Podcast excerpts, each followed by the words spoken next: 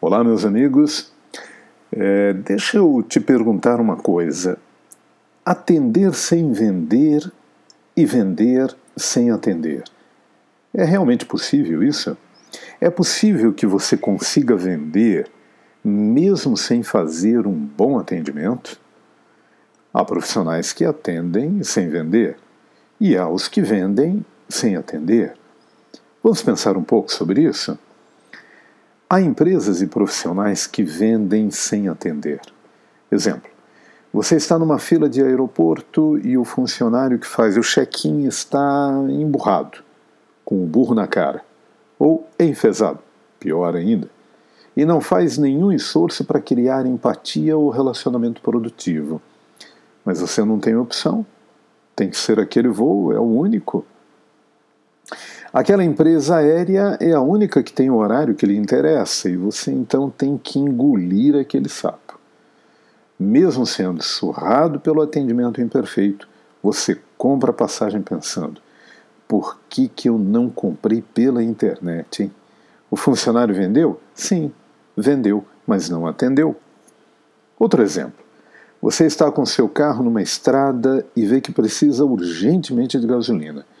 O único e último posto é o que aparece na última curva. Você não tem opção. Ou abastece, ou seu veículo para. O frentista mal educado irrita e mais um sapo gordão você precisa engolir. De novo você encontra alguém que vendeu sem atender. Mas o, o caso de se atender sem vender, existe esse caso. Exemplo: o cliente entra numa loja e pergunta ao colaborador que está atendendo: O senhor tem, sobretudo, uma espécie de casacão? O atendente então responde, pronto e entusiasmado: Temos sim. Há um que vai cair como uma luva no senhor. O acabamento é perfeito para o seu corpo.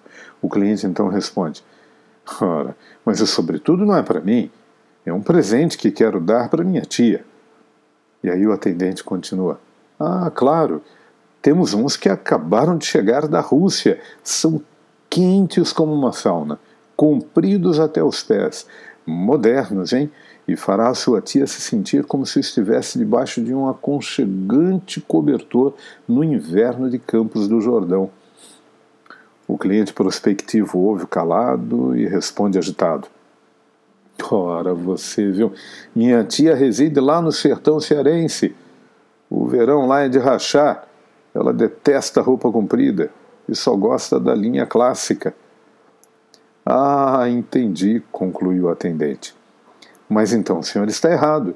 Não é sobre tudo que ela quer, é uma roupa leve para sair do banho. E o comprador, já irritado, responde: Não, não, não, não, não, não é nenhum roupão leve para sair do banho. Minha tia disse que queria um sobretudo, porque tem uma doença que faz ela sentir alguns frios e calafrios no corpo. E, eh, bom, o profissional do atendimento não fez nenhum levantamento diagnóstico, não fez sequer uma pergunta, nenhuma pergunta aberta e nenhuma pergunta fechada. E é por isso que ele não solucionou o problema do cliente, ele foi uma má resposta ao cliente. Ele não vendeu, apenas pensou que atendeu. Vender sem atender ou atender sem vender são a mesma moeda do atendimento trágico, que tem causado freios, desastres, é, feios desastres, melhor dizendo, nas finanças das empresas, claro, porque a gente perde negócios e perdendo negócios estamos perdendo dinheiro.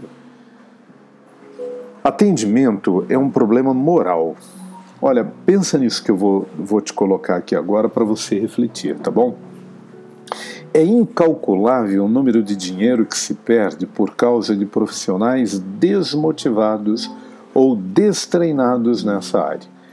Por outro lado, de nada adianta a empresa gastar uma fortuna em propaganda, promoções ou relações públicas com campanhas caríssimas para levar o cliente até a empresa e, ao chegar lá, ele não é primeiramente bem compreendido e entendido para captar a solução que precisa ser oferecida, para depois ser bem atendido e, por fim, surpreendentemente fidelizado. né, entrar no programa de fidelidade da empresa. Por causa disso, a imagem da empresa fica pior ainda, pois o cliente passa a se sentir enganado pela propaganda e pela organização. Um problema apenas comportamental virou agora um problema moral. Por que o cliente não reclama quando é mal atendido? Porque normalmente o cliente poderá pensar assim: quer ver? Ora, vou reclamar para quem? Para o bispo? para o Papa, vou ter que discutir quem é o responsável direto e indireto por essa calamidade? Porque ele poderá imaginar: se eu abrir a boca e reclamar, sei que os responsáveis me dirão justificações, explicações e tudo ficará na mesma. Ele ainda pode raciocinar assim: quer ver? Atendimento é um problema cultural no Brasil, deteriorado mesmo né, serviços ruins de tudo e de todos, não vale nem a pena levantar a minha voz. E por fim, é, grande parte dos clientes que se sentem mal atendidos, prejudicados por um péssimo atendimento, péssimo atendimento, eles acabam dizendo assim: olha, quer saber? Eu não tenho vocação para queixoso. Além do mais, tenho mais coisas para fazer do que ficar me sentindo mal diante dessa turma aí, viu? É muito mais cômodo mudar de fornecedor. E sai silenciosamente, em alguns casos até sorrindo, e vai se relacionar com um outro fornecedor. Todos na empresa existem para que o cliente diga: Uau, que atendimento de vocês, eu, eu me amarro em vocês.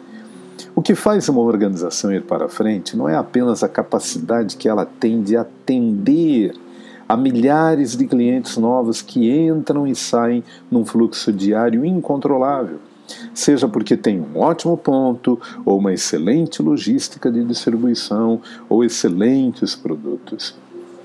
É a visão do dono da empresa, do presidente da organização, de que para ter sucesso hoje em dia, num novo mundo de negócios, é preciso recrutar profissionais que gostem de gente, que tenham paixão por escutar as negativas e objeções dos clientes, emoções competentes e alfabetizadas, ou seja, controle emocional, maturidade emocional, inteligência emocional, que tenham capacidade de criar um clima positivo, que tenham empatia imediata já no primeiro contato, mente diagnóstica, que é essa habilidade de fazer perguntas que a gente tanto insiste aqui com você Sabe? Desenvolva essa habilidade de fazer perguntas. Para quê, hein?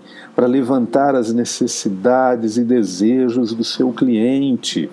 E altamente comprometidos com o propósito de servir.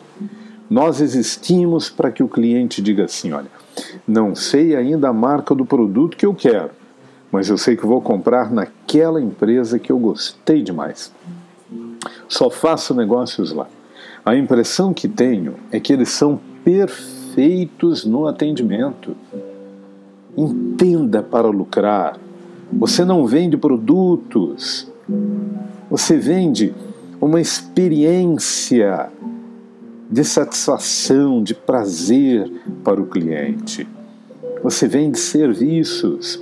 Esse será o diferencial das organizações competitivas do atendimento perfeito melhorar os processos para corrigir as pessoas, dar empowerment, isto é, autonomia e poder aos atendentes, usar benchmarking, isto é, adaptar o melhor e melhorar o que os outros já estão fazendo de melhor.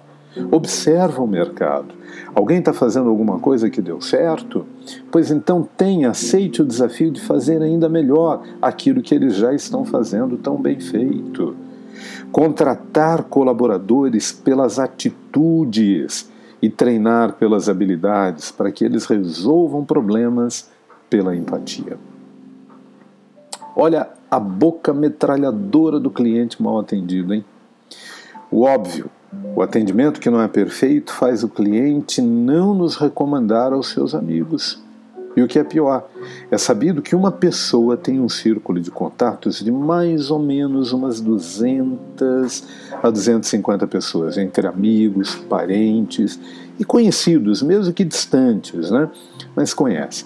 Se ele contar apenas a 5% dessas pessoas a sua impressão a respeito da empresa, e esses amigos contarem para mais 2%, e esses contarem a 1%, em um tempo curtíssimo, o atendimento imperfeito será divulgado em toda a cidade em uma progressão assustadora. Tudo por causa de um relacionamento não orientado para o atendimento perfeito. Isso, meus amigos, sem contar daqueles que vão para a nova Ágora. A nova Ágora é a nova praça é, pública onde você pode expor as suas ideias, que é a internet. As redes sociais hoje são a nova Ágora. Agora você imagine um cliente se sentindo frustrado com o atendimento, irritado, não tendo a quem recorrer. O que, que ele vai fazer? Ele simplesmente vai lá e fala para centenas de milhares de pessoas e de repente a imagem de uma empresa, a imagem de um profissional que não foi assim tão profissional, a imagem de um produto. Você imagina que levou anos para construir a imagem daquela empresa, anos para construir uma imagem para aquele produto, e de repente, por conta de um atendimento mal feito, um cliente irritado, se sentindo frustrado e prejudicado, ele vai falar. E ele vai causar um estrago enorme para todos nós, porque todos nós vamos sofrer de alguma, de alguma forma, em algum grau, as consequências desta insatisfação que o cliente está tendo. Né? Então, por favor, vamos pensar um pouco melhor, vamos observar um pouco melhor.